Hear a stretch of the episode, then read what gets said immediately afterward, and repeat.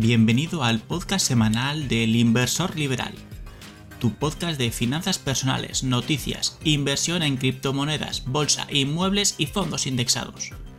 ¡Empezamos!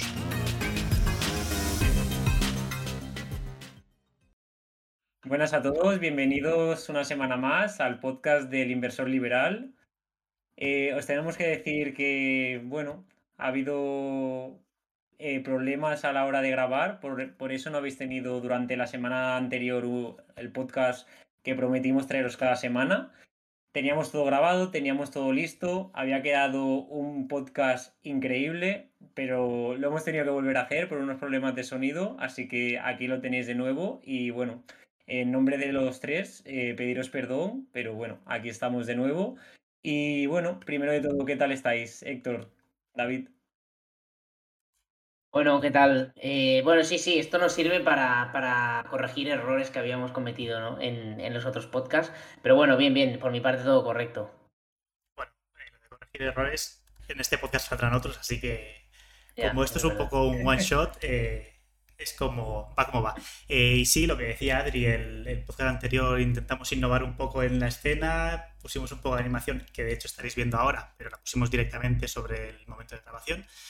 Y, nada, salió mal. La grabación se veía un poco mm, cortada, el, audio se escuchaba un poco mal y, nada, a repetirlo de nuevo. Pero bueno, no hay ningún problema. De todas formas, eh, os teníamos traído, os, os traíamos un podcast muy interesante. Íbamos a hablar sobre uno de los temas que, bueno, cuando estás empezando, más te cuestionas que es el tema de la formación, porque tú cuando al final te entras en el mundo de las inversiones dices, ostras, pues tendré que aprender de alguna manera, ¿no? Y siempre te cuestionas el hecho de busco por mi cuenta cosas, eh, busco todo el tipo de información por internet de manera gratuita, pago algún curso, pago algo que me permita saber de una manera mucho más rápida y todo en relación al, al saber. Entonces, vamos a hacer hoy un podcast desarrollando tanto la formación pagada como la formación autónoma. Y, para lo primero que os quería traer eh, sería una pregunta en relación a lo que es formarse, ¿no? Tú estás en el mundo de las inversiones, entonces una de las preguntas es eh, ¿para qué sirve formarse y en qué momento eh, la gente empieza a formarse, ¿no? ¿Qué pensáis, chicos? Bueno, yo creo que para qué sirve formarse digamos que también depende, de la forma, ¿no? Pero esencialmente yo creo que es para em, recorrer el camino eh, relativamente más rápido que otros han, recorrido antes. Es decir, por ejemplo, una, formarse a través de un inversor que relata su experiencia con casos reales y tal, pues eh, nos sirve para realmente evitar errores, por ejemplo, eh, reflexionar si lo que está haciendo es correcto. a fin y al cabo, es como, como armarnos un poquito más antes de dar el paso, ¿no? Y bueno, yo, yo lo definiría un poquito así, ¿no? Es el objetivo principal de la formación. Sí, aprovechar la experiencia de otro para, recorrer el camino más seguro y más rápido principalmente. Sí, sí. Sí, yo estoy muy de acuerdo. Al fin y al cabo es tanto a nivel de lo que habéis dicho, con, de formarse con gente más experimentada, como ya simplemente el hecho de aprender que tú estás metiéndote en un mercado eh, complicado, que es el, como es el mundo de la inversión, entonces todo lo que puedas saber y formarte día a día, bueno es para no cometer ciertos errores. Eh, también hilando un poco con esto, em, ¿qué creéis que empieza a formarse la gente? ¿Antes o después de invertir? Yo creo que realmente em, es, es, un continuo. Es un continuo. Es decir, sí que mucha gente, por ejemplo, para entrar en nuevos mercados, sí que me formo antes. Es decir, yo, por ejemplo, ahora estoy formándome sobre dividendos y aún no he invertido en dividendos, ¿no? Es decir, me estoy formando antes de empezar a invertir. Pero también es cierto que, es una formación que no puedes dejar. Es decir, cuando tú empiezas a invertir, tienes que seguir cimentando tus, tus conocimientos, porque seguro que hay, eh, cambias la forma de, invertir. Yo eh, eh, me ha pasado, es decir, yo tenía una estrategia de inversión y con el tiempo la voy modulando en función de lo que voy aprendiendo. Es decir, mm, quizás sí que te formas antes mayoritariamente, pero no lo dejas. Ese, ese sería el camino correcto, ¿eh? Eso, iba a decir yo. Sí, ¿Es el, camino, ¿Es el camino que toma la gente o es el camino que debe tomar la gente? que debe tomar y que nos gustaría que tomaran. Sí, esa, es una buena respuesta, efectivamente. Sí, porque siempre está, pues lo que decimos, ¿no? Cuando fue todo el, sobre todo el boom de las criptomonedas en noviembre, eh, parte de octubre, noviembre, eh, ya os digo yo, ya os aseguro yo, que ahí el que entraba nuevo, el 80% de las personas que entraban nuevas, entraban sin formarse. Entraban porque veían dinero fácil, ganaba todo el mundo dinero y todo con una pequeña inversión podías eh, incluso multiplicarla eh, un, par de veces. ¿Qué es lo que pasa? Pues que cuando en un mercado hay lo que se conoce como FOMO, que todo el mundo quiere entrar, pues ya te da igual que sea peligroso, te da igual que la que sepas más, sepas menos, eh, todo el mundo gana dinero, por yo voy a ser el pringado que no estoy dentro. No. Eh, eso, es lo que pasó, el, boca a boca, el escuchar que tu amigo está teniendo las rentabilidades del por 5, por 10 y decir, vale, yo me estoy perdiendo este momento que puedo estar ganando gratis, dinero gratis, eh, ¿qué estoy haciendo? Entonces la gente entraba sin, sin formación totalmente. Sí, y, y, realmente, por ejemplo, saber diferenciar entre si estás invirtiendo que para invertir hace falta un cierto conocimiento, aunque sea mínimo, es decir, porque estás sabiendo lo que estás haciendo, o jugar a la ruleta. ¿Entiendes? Es, que hay, que hay que saber diferenciarlo también. Sí, sí, porque luego, pues, hablando del mundo de las criptomonedas, luego ha venido el mercado que ha venido, ha venido ya una tendencia bajista, entonces todo aquel que entró pues, sin ningún tipo de conocimiento posiblemente o está en pérdidas o ya esté perdido porque ya haya retirado su inversión, sí quedaba ese el momento de pánico y ver que estás perdiendo el dinero que no deberías de perder. El dinero que no deberías de meter ahí en inversión era el que precisamente estabas arriesgando. Exacto. Yo creo que también a la, gente que nos está escuchando y nos está viendo, eh, creo que también es muy interesante que, conozca un poco nuestra experiencia, ¿no? En relación con la formación. Entonces, yo también os quería preguntar cómo empezasteis vosotros en el mundo de la inversión, si empezasteis de manera autónoma, empezasteis con una formación pagada para aprender más, o cómo lo hicisteis. O si entrasteis por FOMO y la cagasteis. Eh, ¿Voy yo? Sí, sí, adelante. Bueno, a ver, yo personalmente el, tema de las finanzas personales y de las inversiones ya me gustaba, ¿vale? Desde, bueno, prácticamente desde la adolescencia. Em, y de hecho, uno de los motivos por los que estudié ADE fue ese, ¿no? Eh, y ciertamente no me puse a estudiar puramente las inversiones o las finanzas personales hasta después de la carrera prácticamente. Y fue un poquito antes de la pandemia, cuando ya empecé de forma autónoma, ahí ya contesto la pregunta, eh, fue con el, que, con el libro que muchos empiezan, esencialmente, con Padre Rico, Padre Pobre de Robert Kiyosaki. Y a partir de ahí, pues han venido pues decenas de libros, cursos pagados también, y, bueno, y seguimos, seguimos. Yo por mi parte, mm, hace 10, 12 años sí que empecé a hacer un poco de, formación autónoma, eh, tanto en finanzas personales como, como en, en inversión. Eh, siempre me ha gustado el tema de las finanzas personales. Desde pequeño ya es lo típico que tienes tu rinconcito, intentas eh, tener tus propios negocios para sacar más rentabilidades, etc.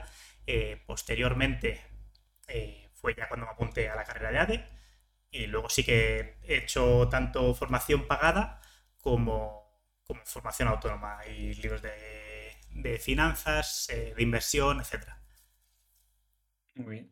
Pues yo por mi parte un poco muy parecido a vosotros. Al final, pues si estamos en ADE, yo también hice la carrera de ADE, entonces dentro de lo que cabe, pues una de las partes siempre importantes de administración y dirección de empresas, pues es un tema de, al final eh, conocer el dinero y saber cómo controlarlo, que es un poco lo que se desarrolla con las finanzas personales. Em, yo, eh, a nivel de, lo, de las primeras cosas que conocí, eh, fue antes de, mucho antes de entrar en finanzas personales, sea, de, leer, por así decirlo, libros de finanzas personales, eh, entré ya en lo que sería el tema de la tecnología blockchain haciendo el, el trabajo de fin de grado de la universidad. a partir de ahí em, sí que ya empecé pues mucho más a leer sobre todo pues el clásico Padre rico, padre pobre, que es de David el libro y todavía lo tengo yo, desde hace cuántos años, tres o sí, o cuatro. Sí, una cosa así. o más. Algún día te lo daré. Y, a raíz de ahí, pues sí que fui eh, orientando más al tema de, formación a través de libros, distintos libros de, finanzas personales y que sobre todo te permiten abrir la mente y salir de lo que sería la monotonía que, te enseñan desde pequeño a, a, seguir un estilo de vida pues que no te permite a lo mejor conocer desde ciertos puntos de vista pues el dinero y cómo gestionarlo, que también es muy importante. Em, y luego también, pues, como habéis dicho vosotros, tanto a nivel de, sobre todo, formación autónoma, alguna formación pagada también, pero yo sí que sobre todo ha sido formación autónoma en base a, buscar yo contenido y a leer libros. Em, luego ya entrando un poco más ya en detalle, que es lo, estamos ya dividiendo lo que es formación autónoma, la formación que hacemos por nosotros mismos, ¿no? De la formación que sería ya de, pago. Eh, también quería entrar en estos aspectos de, para eh, también poder conocer eh, tanto aspectos positivos de una formación como de la otra. Entonces, si os parece, empezamos por la formación autónoma y, vamos diciendo tanto las cosas que nos parecen positivas de, esta como las que nos parecen negativas para que la gente también pueda conocer un poco nuestra opinión. Vale, yo como, como, punto positivo, por ejemplo, de la formación autónoma, em, diría que te hace reflexionar mucho más. Yo, por ejemplo, cuando yo yo he hecho las dos formaciones y cuando he hecho una formación, que esto a lo mejor no estáis de acuerdo, ¿eh? pero cuando he hecho una formación autónoma me he leído un buen libro, un buen libro, ¿eh? mi cabeza muchas veces ha, entrado en un modo que no consigue entrar con la formación pagada. muchas veces con la formación pagada ves eh, la, experiencia de alguien y, puedes ver un caso más real, ¿no? Pero realmente esa reflexión y esa interiorizar el tema a mí solo me ha pasado con los, con los libros. Es como que entro en un estado que no. que con la formación pagada no, no da. Entonces, bueno, eso para mí es una ventaja. También es la parte buena de los libros, ¿no? Que te, que te inmiscuyes, te inmerges en la propia historia y. Y una duda que me surge a mí. Eh, ¿Un libro es una formación pagada o es una formación autónoma? Bueno, a ver. vale, vale, vale. Técnicamente, ¿no? Técnicamente es pagada, pero bueno, lo entendemos como. Buscar contenido por internet que tienes que pagar el internet, es una formación pagada. No, no, eso es un servicio, es un servicio independiente. El libro sí que lo compras concretamente para, ese tipo de formación. Pero, pero sí, está ahí en el límite, yo creo. Yo creo sí, está en el limbo. Yo, de todas formas, la formación pagada la, la delimitaría en, los típicos cursos y demás. Eh, un libro al final tú te lo puedes comprar. Que la formación pagada también, ¿no? Pero que el libro te lo puedes comprar, que iba, lo que iba a decir, y lo puedes dejar en la estantería porque si no requieres a ti mismo de la autonomía o la motivación suficiente, te lo compras, te lo regalan o lo que sea, lo dejas en la estantería y ahí se puede quedar años y años. Al final eh, no deja de ser una... Sigo pensando que está en el límite porque con la formación pasa lo mismo. Pero sí, sí, sí, sí, está, está ahí justo en, el, en la frontera, digamos. Mm.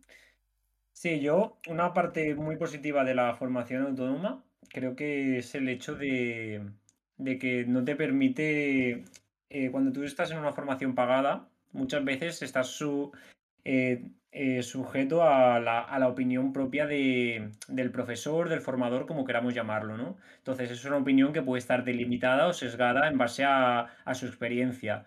esto no tiene por qué ser malo, porque si tiene experiencia sabrá cómo moverse en un mercado determinado pero sí que es verdad que pues depende de qué formación puedes caer en unos sesgos o opiniones eh, que no te están realmente ayudando a aprender el y a saber el 100% sobre un determinado mercado o lo que tú pretendes. Eh, si tú, por ejemplo, estás eh, realizando una formación en criptomonedas em, y te está sesgando una parte del mercado porque él no opera ahí o porque lo desprecia, por ejemplo, Em, a mí no me gustaría, porque desde ese punto de vista tú tienes que conocer todo el mercado y luego sí que puedes decir tu opinión como formador, decir, pues a mí esta parte no me interesa, pero eh, siempre corre el peligro de decir, lo desprecia y te estás sesgando esa opinión. Sí, sí. Yo como punto positivo añadiría el, el fácil acceso, digamos. Es decir, precisamente el coste es muy bajo, es coste de tiempo prácticamente únicamente y, depende 100% de tu motivación, de tus ganas de aprender, de lo que te interese ese mercado, ese, nicho concreto.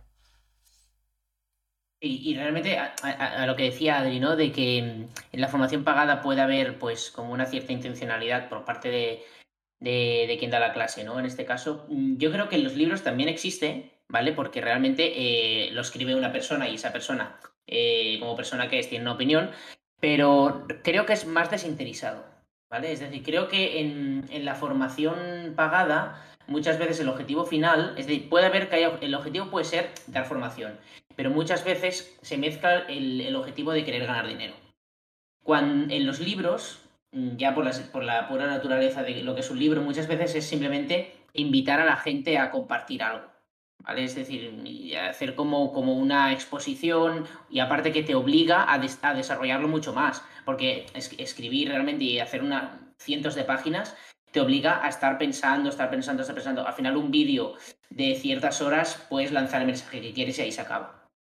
Sí, ta también es cierto que también como formación autónoma, ¿no? Podría ser todo el tema de YouTube, podcast y demás. Que yo, por ejemplo, con los podcasts, eh, que es quizás durante el último año donde más los he consumido, eh, se aprende bastante. Y, pero me quería centrar más en el tema de YouTube y también un tema ah, desde el punto de vista de, de, lo que es sesgar la información, ¿no? También desde el punto de vista de la formación autónoma, si tú ves vídeos, eh, pues eh, sobre todo pues en el mercado de las criptomonedas te sueles encontrar que hay muchísimas promociones, muchísima publicidad pagada. Entonces también, eh, igual que la formación pagada, hay ese problema. En la formación autónoma, si tú te fías de, de tu youtuber, de tu influencer que sube vídeos diarios, también puedes tener ese, ese problema porque cuando te promocionan cierta criptomoneda, cierto proyecto, como quieras llamarlo, eh, tienes que ya tener cuidado porque si a él le va mal eso, o a lo mejor ni siquiera invierte, pero le están pagando un dineral para que tú entres. Así que tienes que tener mucho claro, cuidado. Es el contrapeso realmente, ¿no? Es decir, información gratuita, pero mmm, tiene también, te tienes que, bueno, tienes que mm, aceptar ciertos sesgos. Pero bueno. Eh... Tiene, tiene un papel muy importante eh, la calidad del formador, tanto en en la formación autónoma como en la formación pagada. En los dos lados eh, puede, puede, influir muchísimo en la calidad de esa, de esa formación. Y es, es bastante habitual eh, lo que decías tú, David, que en los libros, precisamente, la calidad del formador sea mayor. Bueno, los, libros, los libros mayoritarios, a lo mejor si entras en un libro concreto sí. que lleva pocos años o que su autor es un poco eh, menos conocido, no, está un poco más sesgado, ¿no? Que decíamos. Y realmente un libro, un libro bien hecho, realmente es como desnudar la mente de esa persona. ¿Sabes? Sí, sí. Es que es más interesante por eso. Entonces ahí la calidad sí que se nota mucho. De hecho, hay mucha gente que quizá no se atreve a sacar un libro. Y ahí lo dejo. Sí, sí. Sí, sí, desde luego. Y luego ya para cerrar un poco la parte de la formación autónoma, yo lo que sí diría es a nivel de, como tú tienes que hacer tu propia investigación, suele pasar que mucha parte del contenido eh, más importante o que mayor conocimiento te puedo aportar está en inglés. Entonces, eh, tienes que saber primero cómo buscar la, esa información, no es fácil. Eh, si tú quieres buscar algo en español, si lo quieres buscar bien tampoco es fácil, pero en español va a ser mucho más fácil que en inglés. Y si además le añades la barrera del idioma, que ya te va a costar un poco más, eh, puede a nivel de motivación frustrar bastante. Pero sí que es verdad que gran parte del contenido eh, mejor para cualquier tipo de formación autónoma se encuentra en inglés y requiere una mayor barrera para el aprendizaje de una persona realizando de manera autónoma.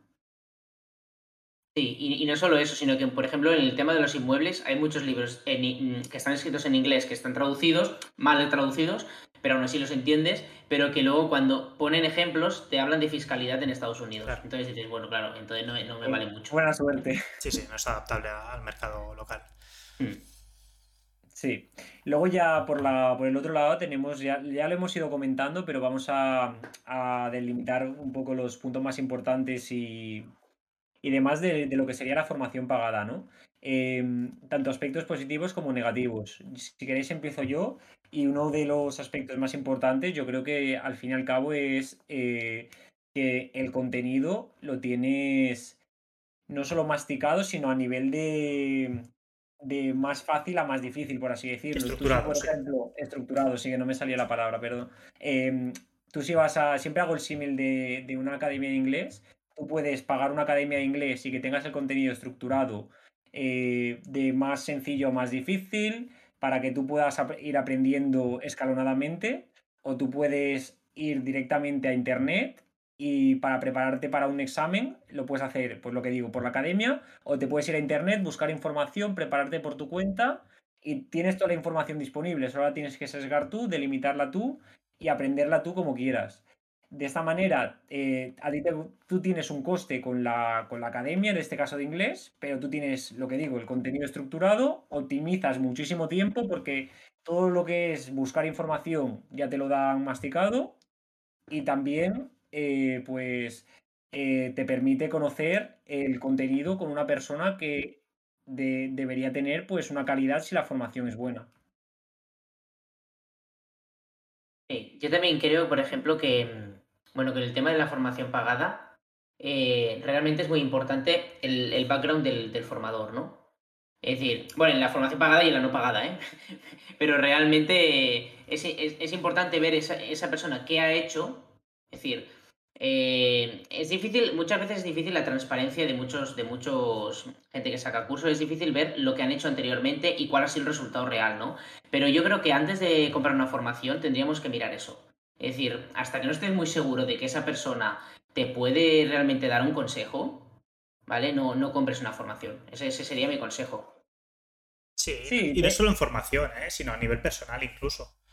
También, Vete a saber qué formación tiene, pero es que a lo mejor está en este mundo desde hace, no sé, un año. Mm. Es decir, en la inversión, no sé. Yo un, consejo que daría 100% es que, si tú quieres comprar una formación, ten cara. Es decir, eh, el formador tiene un grupo de Discord, el formador tiene un grupo de Telegram, tiene una comunidad.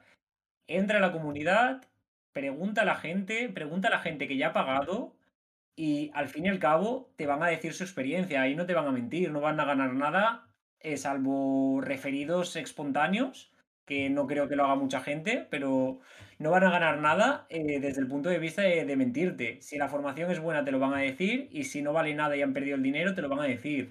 Pero tú ten la, la cara o la desfachatez, por así decirlo, de decir eh, que pagué el que ha venido antes que yo. Yo no voy a perder mi dinero si yo puedo primero formarme, e informarme sobre opiniones de gente que ya está dentro. Entonces, si está esa posibilidad, yo siempre la, la agotaría hasta que diga, pues mira, no encuentro nada. Sí, sí, al fin y al cabo es como cuando vas a Amazon y vas a comprar cualquier cosa, eh, ves las valoraciones de la gente, ves las estrellas, ves lo, que reporta la gente de ese producto antes de comprarlo. Si tiene una estrella, pues no lo vas a comprar. Al fin y al cabo lo mismo. Totalmente. Luego, otra cosa muy importante eh, es el hecho de, de de conocer, que te permite conocer eh, gente que tiene tus mismas inquietudes o que está en el mismo grado de avance en, pues en este caso, pues por ejemplo, si no es una formación de inversión, pues en el mismo nivel seguramente que tú de cara a formarse. Entonces esto te, puede ser muy, muy útil, ya no solo para, para conseguir amistades, sino por el hecho de, de apoyarte y ayudarte entre todos. No sé qué os parece a vosotros. Sí, sí, 100%. Sí, es, es, una de las mejores partes de la formación pagada. Realmente, mm, una formación pagada debería contar con un networking interesante. Yo, por ejemplo, he hecho alguna formación de pago de sector inmobiliario y estaba muy bien porque se hacían grupos en los que tú, por ejemplo, si tenías una duda, la exponías en ese grupo y había gente con más experiencia que te la contestaba, y te lo contestaban relativamente rápido. O por ejemplo servía para decir, oye, pásame un lampista por esta zona que no sé cuánto, ¿vale? Cositas así que eso da mucho valor, eso da mucho valor. Y luego también del tema de la formación pagada, em, yo decía, el leer libros te abre mucho la mente, eso es, eso es verdad. Pero la formación pagada, por ejemplo, la veo mucho más práctica, ¿vale? Es decir, creo que hoy en día la tecnología, ¿vale? Permite eso precisamente. Eh, digamos, mostrar mucho mejor la, la, experiencia de una persona y poder mostrar a tiempo real cómo sería una operativa, por ejemplo, en trading o, en compra de acciones, a tiempo real lo que estoy haciendo y no te estoy engañando porque lo estás viendo. Eso con un libro no lo puedes ver. O con un vídeo grabado de YouTube sí que lo podrías ver, pero no es lo mismo que a tiempo real. Sí, digamos que lo que se fomenta más, ¿no? En las formaciones pagadas buenas es la parte práctica más que pues la teórica que eso lo puede, como tú dices, ¿no? Te lo puedes encontrar en un libro, pero el libro no te va más allá de, ejemplos reales, ¿no? Te puede mostrar ejemplos. Escritos, pero no, no vas a tener un ejemplo en vivo y directo que como si puedes tener la formación pagada. Y además que vete a saber qué calidad de ejemplo te está dando. Decir, a lo mejor te está diciendo que fue una inversión suya hace tres años, pero no te está realmente mostrando la operativa como si la ves en directo. Sí, sí.